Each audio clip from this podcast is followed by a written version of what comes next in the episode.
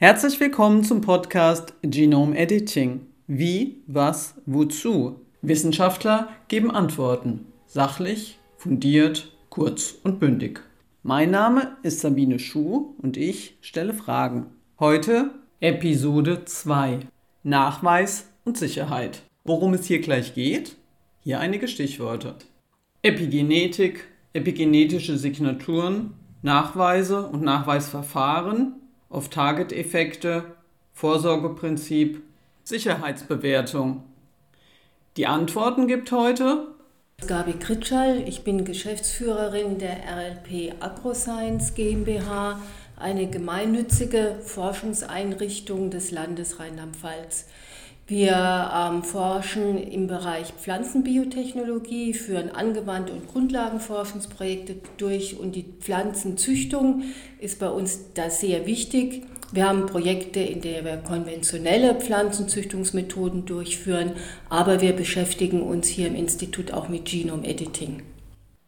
Was ist Epigenetik und was, davon abgeleitet, sind epigenetische Signaturen?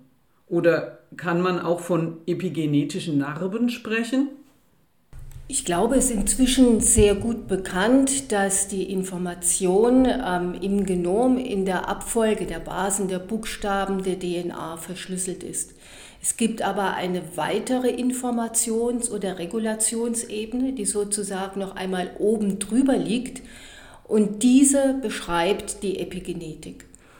Wir alle haben in allen unseren Zellen dieselbe DNA und trotzdem sieht eine Zelle der Leber völlig anders aus als im Auge. Warum ist das so? Weil in diesen Zellen unterschiedliche Gene aktiv sind. Und die Aktivität der Gene wird durch biochemische Modifikationen an der DNA reguliert. Diese biochemischen Modifikationen führen dazu, dass die DNA ablesbar ist, das Gen aktiv ist oder das Gen stillgelegt wird. Die DNA nicht ablesbar ist und dies geschieht durch sogenannte epigenetische Regulationsvorgänge. Ich würde nun nicht von epigenetischen ähm, Narben sprechen, sondern eher von epigenetischen Signaturen, die eben durch diese biochemischen Modifikationen, das sind Methylierungen, an der DNA entstehen. Führen durch Genome Editing ausgelöste Veränderungen zu eindeutigen Signaturen und sind auf diese Weise dann auch nachweisbar? Also per se führen Genome-Editing-Verfahren nicht zu epigenetischen Veränderungen. Man kann ähm, Cas-Enzyme, die man bei CRISPR-Cas verwendet, so modifizieren, dass man auch epigenetische Veränderungen durchführen kann. Aber das ist eine seltene Anwendung. Die, man kann sagen, konventionelle Genome-Editing-Technologie führt nicht zu epigenetischen Veränderungen, also auch nicht zu epigenetischen Signaturen. Und daher ist es auch nicht möglich, die Anwendung von Genome-Editing-Verfahren durch diese oder über diese Signaturen nachzuweisen. Gibt es Nachweisverfahren, nach denen genomeditierte Pflanzen gerichtsfest zu identifizieren sind? Genomeditierte Pflanzen tragen häufig kleine Veränderungen im Genom, sogenannte Mutationen. Wenn nicht bekannt ist, an welcher Stelle im Genom diese Veränderung sitzt, ist es unmöglich, diese mit irgendeiner molekularbiologischen Methode oder einer Sequenzierung nachzuweisen. Das heißt, wenn der Züchter, der dieses Genomediting-Verfahren angewandt hat für seine Züchtung, angibt, an welcher Stelle die Veränderung sitzt, dann ist diese Veränderung natürlich nachzuweisen. Das heißt, man braucht eine Vorabinformation. Ohne diese Vorabinformation ist es nicht möglich.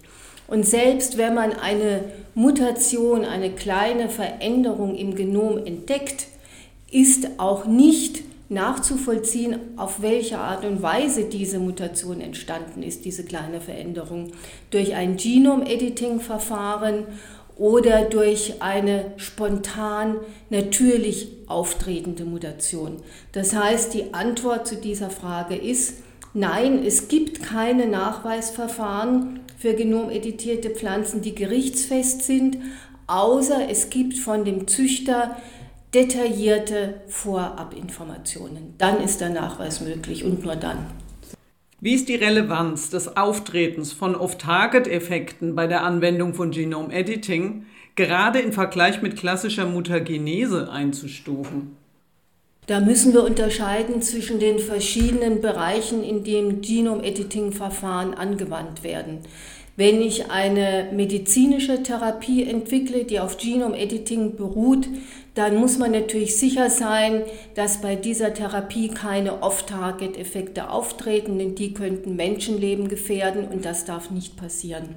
Wenn wir nun auf die Tier- oder Pflanzenzüchtung schauen, muss man Off-Target sicher anders bewerten.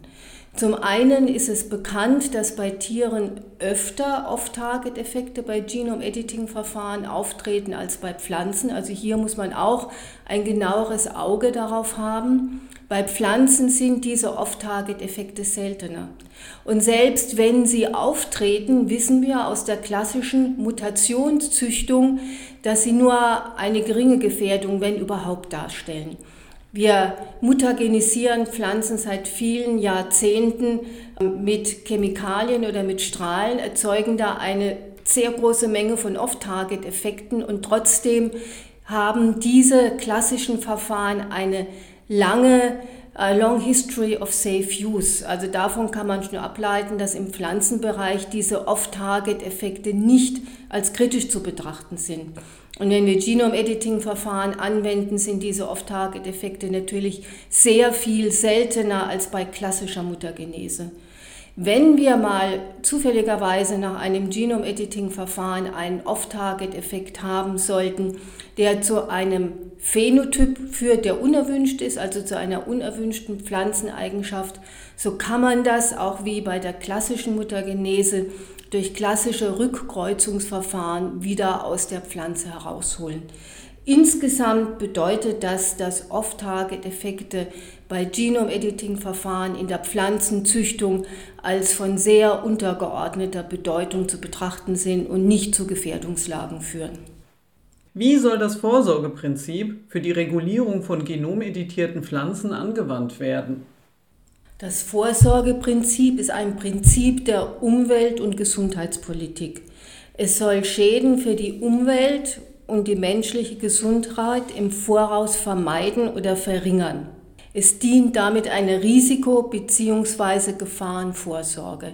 Das heißt, in diesem Zusammenhang ist die Bewertung von Risiken relevant und essentiell. Wie sollte nun eine Risikobewertung erfolgen? Ich denke doch vor allem nach wissenschaftlich-technischen Aspekten. Ja, besteht ein hohes Risiko oder eine hohe Wahrscheinlichkeit, dass ein Risiko eintritt? Oder wie wir es zurzeit erfahren, sollten da auch weltanschauliche Aspekte oder ideologische Aspekte einfließen. Und ich meine, das sollte nicht passieren. Eine Risikobewertung sollte nicht mit irgendwelchen Weltanschauungen in Zusammenhang gebracht werden, sondern sie sollte nüchtern nach Wissenschaft und Technik erfolgen. Das geschieht heute leider nicht und ich hoffe, dass man in Zukunft hier vielleicht doch eines Besseren ähm, belehrt werden wird und zu einer rein wissenschafts- und technikbasierten Risikoeinschätzung kommt und damit dann das Vorsorgeprinzip auch in einer Art und Weise anwenden kann, die sinnvoll ist und tatsächlich in der Lage ist, richtige, tatsächliche Schäden und Gefahren abzuwenden und nicht ja Ideologien zu unterstützen. Nach welchen Kriterien sollte eine Sicherheitsbewertung erfolgen? Was ist für die Sicherheit oder die Sicherheitsbewertung relevant? Wahrscheinlich doch in erster Linie die Eigenschaft eines Produkts, zum Beispiel die Eigenschaft einer neuen Sorte. Enthält sie Toxine, beeinträchtigt sie Nützlinge, was auch immer, da kann man sich vieles vorstellen. Was aber meines Erachtens nicht relevant ist, ist der Züchtungsweg. Wurde eine Pflanze, die ein Toxin bildet, klassisch gezüchtet oder mit Genome-Editing? Das ist für die Sicherheitsbewertung doch nicht relevant. Das heißt, wir sollten darauf abheben, wirklich eine produktorientierte Sicherheitsbewertung einzuführen. Die ist sogar umfangreicher als eine prozessorientierte. Denn sonst würde man sagen, ein Prozess ist einmal als sicher oder unsicher bewertet und alle Produkte, egal welche Eigenschaften sie besitzen, werden dann nach der Technologie bewertet, nach der sie entstanden sind. Das wäre meines Erachtens ziemlich riskant. Wenn wir aber sagen, wir bewerten das einzelne Produkt in seinen Eigenschaften und nicht die Art und Weise, wie es entstanden ist, wie die Pflanze gezüchtet wurde, mit klassischer Mutagenese oder mit Genome Editing, dann sind wir meines Erachtens auf der sicheren Seite. Denn dann schauen wir, was passiert mit diesem Produkt, mit dieser Pflanzensorte, wenn wir sie in die Umwelt bringen und letztendlich auch, wenn sie auf unserem Teller landet.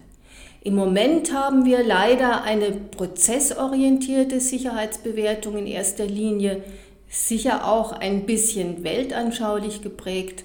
Und ich denke, es wäre wahrscheinlich sehr viel verbraucherfreundlicher und auch im Sinne des Umweltschutzes, wenn wir zu einer produktorientierten Sicherheitsbewertung kommen würden.